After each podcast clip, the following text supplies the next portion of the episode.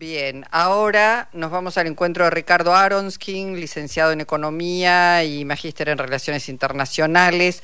Ricardo, Jorge Alperín, Luisa Balmaya, te saludamos. ¿Cómo estás? ¿Qué tal, Luisa y Jorge? ¿Cómo están? Bien, más repuestos y, por supuesto, bueno, mirando un poco, este, en algún momento se había especulado, feriado cambiario, etcétera, etcétera. Nada de eso ocurrió hubo una reacción primero en, Estados Unidos, en los mercados, en la bolsa de Estados Unidos respecto de las acciones argentinas y los bonos. Y, hoy, ¿cómo estás viendo, bueno, la, reacción eh, al interior de la Argentina? Mira, eh, hoy subió el Blue 125 pesos aproximadamente. Eh, la verdad que a mí me empezó a preocupar la situación el propio domingo a la noche cuando lo razonable era que el presidente electo diera un mensaje de, tranquilidad. Eh, ahí hubo un, se armó una especie de zona muerta que el ministro de Economía dijo, bueno, a partir de ahora el que se tiene que ocupar de dar eh, señales de confianza, de alguna forma, es el nuevo presidente y el nuevo presidente dijo, no, ustedes gobiernan hasta el 10 de diciembre. Ese espacio es un espacio muy riesgoso porque se presta a todo tipo de rumores, especulaciones, más por las características del gobierno entrante, por las declaraciones que hizo Javier Milei reiteradas veces y las que hacen sus ministros potenciales de economía y de otras áreas eh, de la gestión económica, eh, así que estamos en un momento de mucha incertidumbre. Yo tenía alguna expectativa sobre la reunión de hoy del presidente de la Nación, Alberto Fernández, con Javier Milei, pero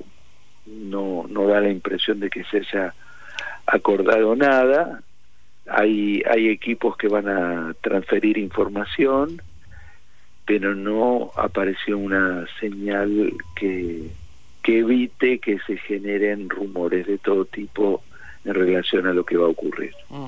Ahora, Ricardo, vos, este, pensás que hay, eh, se, ha, se ha hablado el propio Milei y algunos de sus referentes, cosas que anunciaron medidas extremas y después dijeron, bueno, empezaron a relativizarlas esto llevará tiempo, esto no va a ser posible al principio, vienen como bajándole el perfil a algunos de los anuncios más rimbombantes, este, y, y otra gente decía no van a poder hacerlo, además, por la composición en el Congreso, etcétera. ¿Qué sensación tenés vos de lo que puede pasar al respecto? Mira, yo creo que eh, es algo increíble lo que pasó, que es eh, Javier Milei creo que fue muy hábil eh, lanzando la idea de dolarización, con eso atrajo a cientos de miles de personas, sobre todo chicos jóvenes. Yo me he encontrado con varios muy esperanzados con que sus sueldos bastante magros en pesos iban a ser dolarizados uno a uno, se hacían todo tipo de fantasías que no tenían nada que ver con la realidad pero fue un gran eh, eh, un gran impacto comunicacional la dolarización.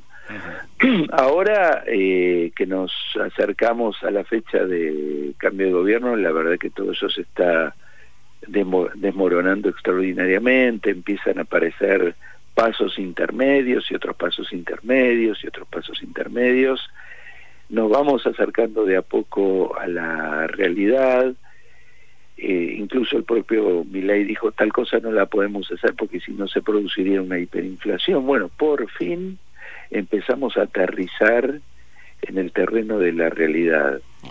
O sea que Milei va a ser delay, digamos, demora, este, por lo menos, eh, digo, no, no maneja cómo hace para conseguir este determinado apoyo para sacar alguna de las medidas más más fuertes, o cómo hace, por ejemplo, en las provincias, recién mencionábamos, donde el, el, empleo estatal es fundamental o es casi la absoluta mayoría, cómo hace para pasar la motosierra, ¿no? Sin consecuencias devastadoras. Sí, eh, sí, la verdad es que eh, ellos han seguido insistiendo hasta el día de hoy en un recorte del gasto público del 13%. Eh, y, y, siguen diciendo una cosa que es una falsedad, que la gente no se preocupe, que ellos van a recortar el gasto político. El gasto político es apenas del 0,5% del PBI.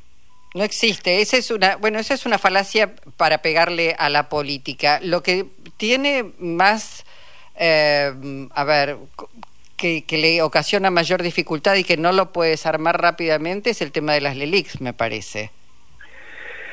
Sí, todo, todo es un grave problema. Eh, yo quiero recordar que hace unas, eh, unas semanas el propio Milei, eh, un lunes, intentó asustar a la gente y asusarla para que vaya a retirar los depósitos de los bancos. Así es y la propia asociación bancaria, o sea, los representantes de la banca privada argentina, tuvieron que salir a, pedirle este, responsabilidad y moderación. Sí, no la asociación bancaria que nuclea a los trabajadores, sino la banca nacional.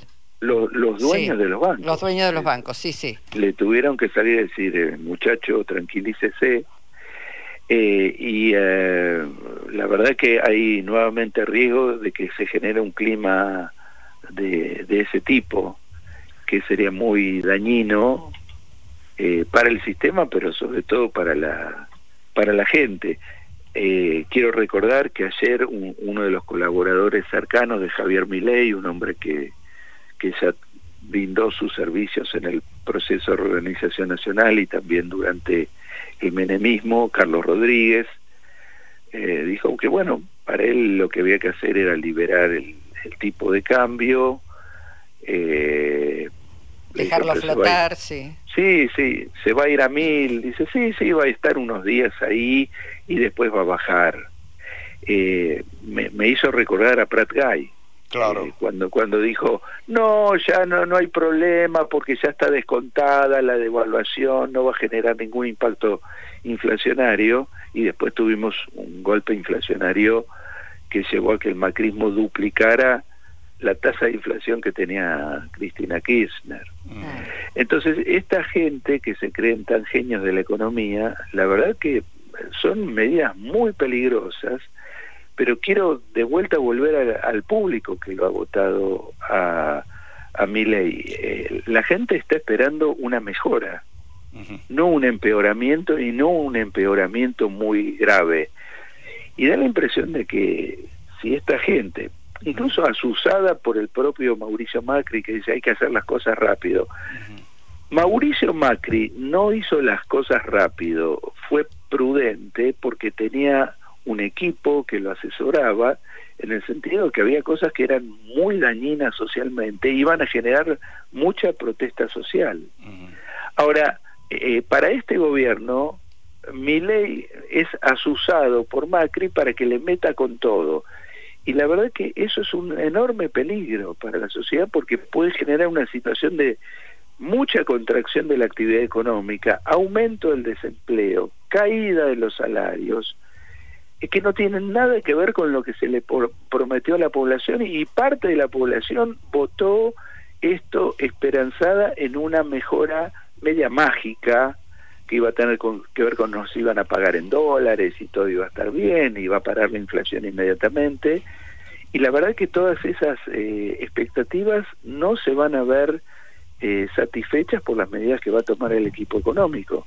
Bueno, daría la impresión de que si de algún modo desde Unión por la Patria se hablaba de que se estaba plebiscitando la democracia, la mayoría de los votos a mi ley no parecen haber seguido esa consigna, sino el, el, fastidio con su malestar económico, con la inflación que devora los ingresos, y por lo tanto me parece que el tema económico va a pesar en el votante, a ver qué hace mi ley, cómo empieza a resolverle la inflación, cómo empieza a mejorarle los ingresos y, este, y no da la impresión todavía de, de mostrar claramente cómo lo va a hacer, ¿no? Mira, eh, la verdad que la gente que está juntando mi ley eh, colecciona una larga lista de fracasos económicos. Eh, desde el proceso de reorganización nacional, que no eran capaces de bajar la inflación,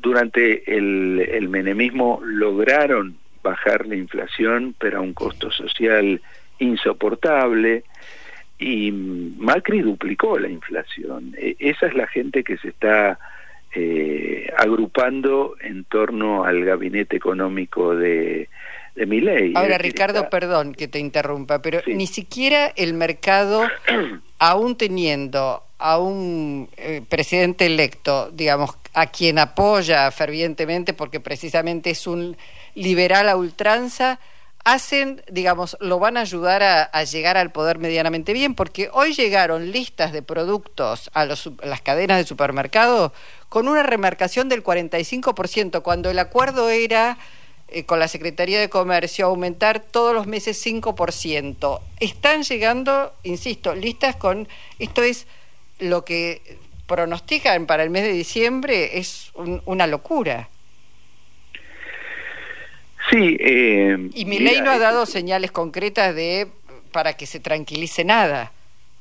No, para nada, pero aparte, yo creo que hay una especulación política, que es que todo esto pase antes de que llegue mi ley al gobierno. Es decir, que todo esto se cargue a la cuenta de Alberto Fernández o de Sergio Massa y no a la cuenta de Javier Milei. Es decir, eh, me parece que las posiciones, estas empresas monopólicas que están poniendo estos precios delirantes, lo hacen pensando en que eh, llega mi ley a la presidencia y por un tiempo no, no aumentan los precios. Claro. Como un, un gesto hacia la bondad de las políticas liberales. En realidad es una ficción, es algo que están creando, aumentando mucho los precios ahora para después un tiempito no, no aumentar. Pero la verdad, yo te quiero decir algo, si hacen lo que Carlos Rodríguez dijo ayer, que es tirar el, dólar a mil, eh, lo que va a pasar es que los precios se van a triplicar. Claro. Claro. claro. Eh, así que eh, la, la, verdad es que yo quiero decir, este es un tema que en general en la política argentina no se discute, que es cómo hacer para que las empresas grandes tengan una mínima disciplina y un mínimo respeto hacia los consumidores. Eso no está discutido. Eh, Massa tuvo mucha dificultad para avanzar en esto pero apenas pueden se comportan en forma muy muy salvaje y muy despectiva hacia el consumidor. Mm. Eh, eso no está resuelto y menos en la eh, ideología dogmática que tiene Javier Milei para el cual todo lo que hagan los mercados está bien. Mm. El problema es que eso es incompatible con el bienestar de la mayoría de sus votantes que, no van a poder aguantar una situación así. Es decir, va a haber una demanda o nos aumentan los salarios o hacen bajar los precios o algo, porque si con Alberto no nos alcanzaba, ahora nos alcanza todavía menos. Está clarísimo. Bueno, eh, Ricardo, como siempre, gracias por la posibilidad de escucharte. ¿eh? No, muchas gracias a ustedes, como siempre. Un abrazo. Ricardo Aronskin, licenciado en Economía.